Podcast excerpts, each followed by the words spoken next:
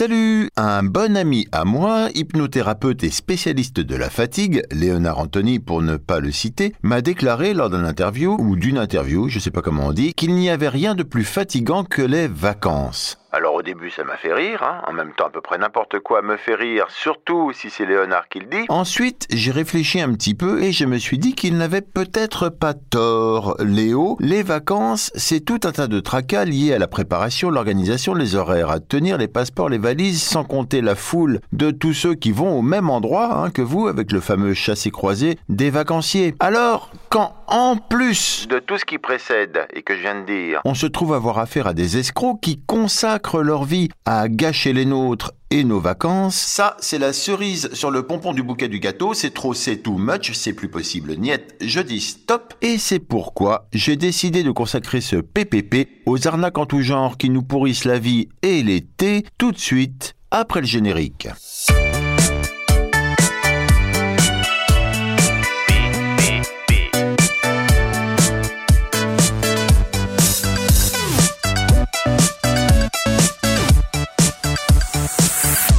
On commence avec une lettre ouverte aux internautes.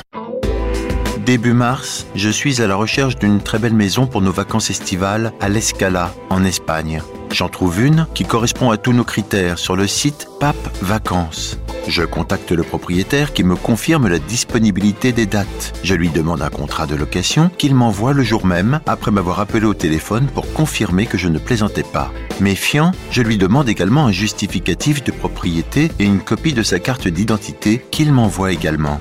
Le coût de cette location était de 4800 euros. Mais comme stipulé dans le contrat, si nous décidions de payer comptant à la réservation, le prix passait à 4320 euros. Une belle réduction. Ne se refusant pas, nous faisons un virement bancaire sur son compte en Espagne. Le propriétaire me confirme qu'il a bien reçu le paiement, que la réservation est donc confirmée et qu'il nous recontactera une quinzaine de jours avant notre arrivée pour régler les derniers détails. Deux jours après avoir envoyé le paiement, le site Pape Vacances m'appelle pour me demander si j'avais finalisé la transaction avec cette personne. Et lorsque j'ai dit que oui, on m'annonce calmement qu'il s'agissait d'une arnaque car la date réservée a été vendue à plusieurs autres victimes. Heureusement, et là je le conseille vraiment à tout le monde, nous avions souscrit une assurance. Mais ne pouvant attendre d'être remboursé pour trouver une autre location, je décide de passer par un site sur lequel je réserve depuis des années, Abritel car je me dis qu'Abritel, c'est beaucoup plus sérieux du fait que la location saisonnière est leur spécialité. Sur Abritel, je trouve une belle maison sur la côte d'Azur. L'annonce ne comportait pas moins de 5 ou 6 commentaires de clients y ayant séjourné et vantant les mérites de la location. J'envoie un email au propriétaire qui me répond dans la journée. Je lui demande un contrat et là, il m'explique qu'il n'est pas en France actuellement mais en Espagne pour raisons professionnelles. Dans le contrat qu'il m'envoie, je découvre également une clause qui stipule que si je paye tout à la réservation, je bénéficierai de 10% de réduction. Hein, je pense avoir déjà vu cela quelque part. Mais comme cette fois c'est en France et que je maîtrise mieux le français que l'espagnol, je pousse mon enquête et après plusieurs rebondissements, j'arrive à trouver le vrai propriétaire de la maison, qui évidemment n'était au courant de rien et qui s'était tout simplement fait pirater son compte à Britel. Moralité, que ce soit à Britel, Homelidaise, Pape Vacances ou Le Bon Coin, les escrocs sévissent absolument partout. Alors bonnes vacances à tous, en espérant que ce récit puisse vous aider à ne pas vous faire piéger. À ne pas vous faire piéger. Bon alors voilà, nous voici, voilà bien informés. Alors maintenant quelques conseils afin d'éviter les mauvaises surprises si vous louez votre résidence de vacances en passant par des sites spécialisés. Conseil numéro 1 Méfiez-vous des prix trop attractifs. Donc, un peu comme pour tout dans la vie. Conseil numéro 2, demandez des photos précises et spécifiques que votre interlocuteur ne peut pas avoir en stock. Exemple, vue sud de l'appartement, entrée, seuil de porte. Recherchez aussi l'existence de photos identiques à celles vous ayant déjà été transmises. Si vous retrouvez les mêmes photos sur un site d'annonce polonais ou sur celui d'une chaîne d'hôtels luxueux, ce qui est très courant, ça craint. Conseil numéro 3, le mail c'est bien, le téléphone, c'est mieux. L'analyse de la voix et du discours, accent, incohérence, permet d'avoir un premier ressenti. Et bien sûr, vérifier le numéro de téléphone sur Google. Conseil numéro 4, tester les connaissances de votre interlocuteur. En effet, les arnaqueurs diffusent de fausses annonces en masse et sont souvent situés à l'étranger, Afrique centrale notamment. Ils ne connaissent donc pas l'endroit. Imaginons que vous souhaitiez louer un bien à Cavalère-sur-Mer, dans le Var. N'hésitez pas à demander si vous pouvez aller à pied à la plage du Carnodon qui n'existe pas. S'il vous répond Ah bah oui, pas de problème, c'est à 800 mètres. Vous saurez que c'est un escroc que vous avez au bout du fil. Conseil numéro 5. Utilisez des moyens de paiement traçables et enquêtez un minimum. Tapez le nom, le mail ou encore l'adresse de votre interlocuteur sur les moteurs de recherche. Certains sites comme signal-arnaque.com référencent les escrocs. Conseil numéro 6 la technique du double appel. Faites appeler votre interlocuteur par un ami pour vérifier que la réservation n'est effectivement plus disponible à la date définie dans le contrat. Si la location est toujours disponible, c'est qu'il y a arnaque. Mais attention, l'appel doit être réalisé par une personne ayant une voix différente de la vôtre et avec un autre téléphone, afin que le numéro affiché soit différent du vôtre. Voilà, alors merci pour tous ces conseils. Avec ça, on devrait être euh, paré, au moins côté locataire. Oui, je dis ça parce que là, je regarde et je vois que les propriétaires aussi euh, se font rouler. Vous me direz qu'on n'en a rien à faire et qu'on s'en fout des propriétaires, mais oui, sauf que non, parce que si les propriétaires ne peuvent plus louer, c'est pas super bon pour nous, les locataires, hein? Bah oui, forcément. Et là, par exemple, pour les propriétaires, on a l'arnaque du trop perçu. Vous connaissez Vous êtes propriétaire et avez passé une annonce afin de louer l'un de vos biens. Un interlocuteur se déclare intéressé par ce bien que vous louez et vous propose d'effectuer soit un virement, soit de vous envoyer un chèque. Pour l'instant, tout paraît normal, mais la suite est moins rassurante. Tout d'abord, Bonne surprise, le chèque ou le virement que vous recevez affiche un montant supérieur à ce qui était convenu. Ensuite, comme vous êtes quelqu'un d'honnête, comme 95% des gens, vous prévenez votre interlocuteur qui vous remercie et vous invite à lui envoyer un chèque du montant de la différence. Si vous le faites, vous perdez tout et l'arnaque est bouclée, car le chèque que vous avez reçu est en bois ou volé. Et même s'il s'agit d'un virement effectivement versé sur votre compte, ne vous réjouissez pas trop vite, car l'émetteur de ce virement l'escroc a provisionné son compte avec un chèque en bois. Du coup, lorsque la banque s'aperçoit du problème, l'argent est retiré de votre compte même s'il y a déjà été versé. Il y a un délai entre le moment où le virement est effectué et la vérification de la disponibilité des fonds, surtout lorsqu'ils viennent de l'étranger. Vous ne le saviez pas? Eh bien, moi non plus. Et toujours côté propriétaire, il y a des arnaques pour activités illégales. Depuis quelques mois, un nouveau fléau frappe les maisons et appartements loués en courte durée l'implantation massive de réseaux de prostitution avec la complaisance de la plateforme en ligne Airbnb qui concurrence le lobby des hôtels. Airbnb donc, un système pratique pour les propriétaires mais qui favorise les personnes sans scrupules. Les proxénètes et prostituées, dealers et autres terroristes ont maintenant une opportunité en or pour faire leur business en toute discrétion et tranquillité. Oui, oh là là, bon alors bon, je ne sais pas comment j'en suis arrivé là. On était sur les locations de vacances. Oui?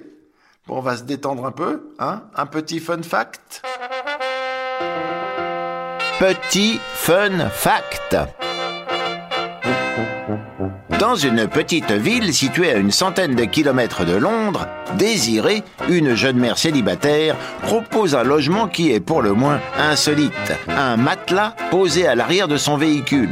Ce logement, proposé pour 9 livres par nuit et décrit comme douillet dans l'annonce, consiste donc en un matelas installé sur les sièges arrière de sa voiture, quelques coussins et un plaid. Le coffre est à disposition pour stocker les éventuels bagages, à votre disposition également une prise électrique, un frigo box ainsi qu'une mini poubelle. Les vitres sont teintées et un pare-soleil sur le pare-brise assure votre intimité. Alors un autre truc rigolo, sur le site d'Airbnb, j'ai trouvé des commentaires sur la prison d'Angers. Alors je vous les lis. Pire Airbnb de ma vie, les toilettes sont trop proches du lit, au demeurant peu confortable, pas de literie à l'arrivée dans le logement, l'odeur nauséabonde ne m'a pas fait oublier l'accueil peu courtois de mon hébergeur, je ne recommande pas. Je ne recommande, je ne recommande, je ne recommande pas. À côté des arnaques officielles des bandits organisés, il y a celles plus ordinaires des propriétaires ou gérants d'hôtels ou autres, plus ou moins honnêtes ou consciencieux, dont on retrouve les conséquences dans vos très nombreux commentaires. Commentaires sur des locations classiques? Je pars en vacances en Espagne avec des copines. On a loué un appartement où l'on partage une chambre à deux. Et puis très rapidement, je tombe malade. Puis c'est au tour de ma copine. La raison, les draps de l'appartement n'ont pas été changés. On s'en aperçoit au bout de deux ou trois jours en tombant malade et on découvre de la morve et des traces sur les draps qui ressemblent clairement à des draps de malade. Alors, commentaire sur les hôtels. J'ai séjourné dans un hôtel où les tuyaux d'eau chaude et froide étaient inversés. Le souci, c'est que l'eau dans la cuvette des toilettes était elle aussi bouillante et que je sentais la vapeur me brûler le postérieur à chaque fois que j'utilisais les WC. Bon, bien. Des commentaires sur les campings. En plein milieu des mobilhomes, la bouche d'aération de la fosse. Des odeurs d'égout monstrueux. En plus, bon, les poutres moisies, trois oreillers euh, couverts de crasse, un lit de place, bon, qui réveille les morts, pas de quoi faire sécher cinq serviettes pour un espace prévu euh, pour cinq personnes, le Wi-Fi et le réseau inexistant, malgré l'annonce du catalogue. Et puis alors le resto, bah, des plats euh, baignant dans la mayonnaise, et même plats tous les jours, en plus euh, avec un prix exorbitant pour un piètre service. Il faut absolument changer certaines personnes du staff. Absolument. Très bien, et puisqu'on y est, ben là j'ai un commentaire sur les restaurants. On se croirait plus chez le tricatel de Louis de Funès que dans quelque chose de réel. Et pour couronner le tout, le pauvre chien du propriétaire qui survivait à côté de notre table a vomi le contenu de son estomac contenant apparemment la même chose que notre entrée, puis l'a remangé. Alors là, je vous dis, euh, bon appétit En vacances, en France comme à l'étranger, c'est pas les arnaques qui manquent, et même une fois correctement logé voire nourri, on n'est pas sorti d'affaire. On peut encore, Et surtout moi, se faire avoir par exemple par le c'est fermé. Dans certains pays, tout le monde, des rabatteurs aux chauffeurs de taxi, vous assurera que l'hôtel, le restaurant ou le magasin que vous avez choisi est fermé, mais qu'il en existe un autre bien meilleur que vous devriez essayer ou une commission les attend, bien entendu. on peut se faire rouler dans la farine avec l'arnaque au scooter. Dans certains pays, les loueurs possèdent un double des clés et, une fois votre scooter garé, ils envoient quelqu'un pour le récupérer sans que vous le sachiez. Vous allez alors devoir verser de l'argent qui remplacera le scooter volé. Oui, bah, ce serait quand même bien de nous dire quels sont ces fameux certains pays qu'on n'y aille pas. Si vous allez à Rome, attention au bébé jeté. Une femme arrive vers vous qui vous balance son bébé à la figure. Le plus souvent, il s'agit d'une poupée, mais l'effet est le même. Le temps que vous compreniez ce qui se passe, les complices de la mauvaise mère vous ont fait les poches.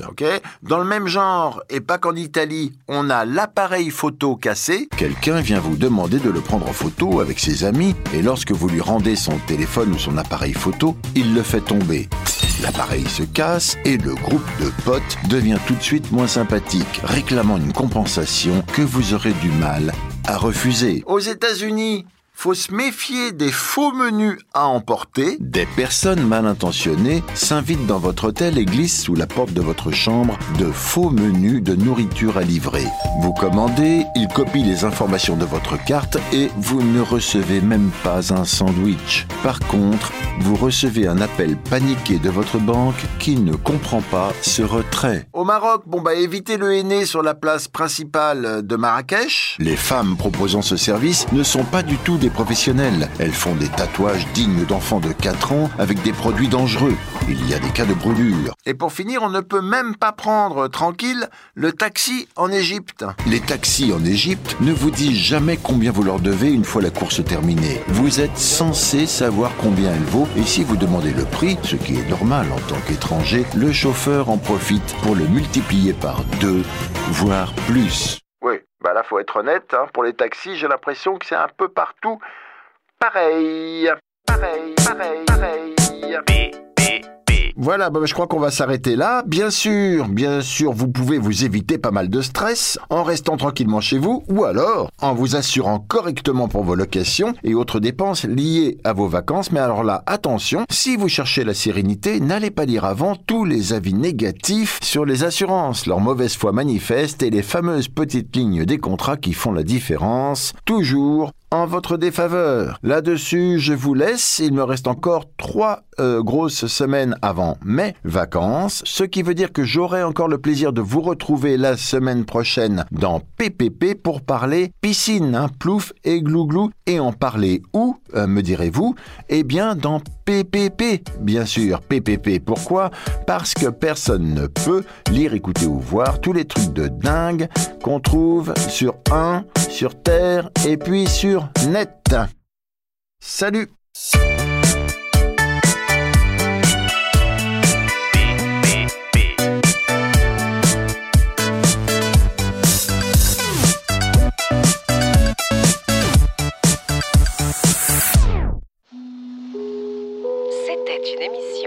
Poste Général.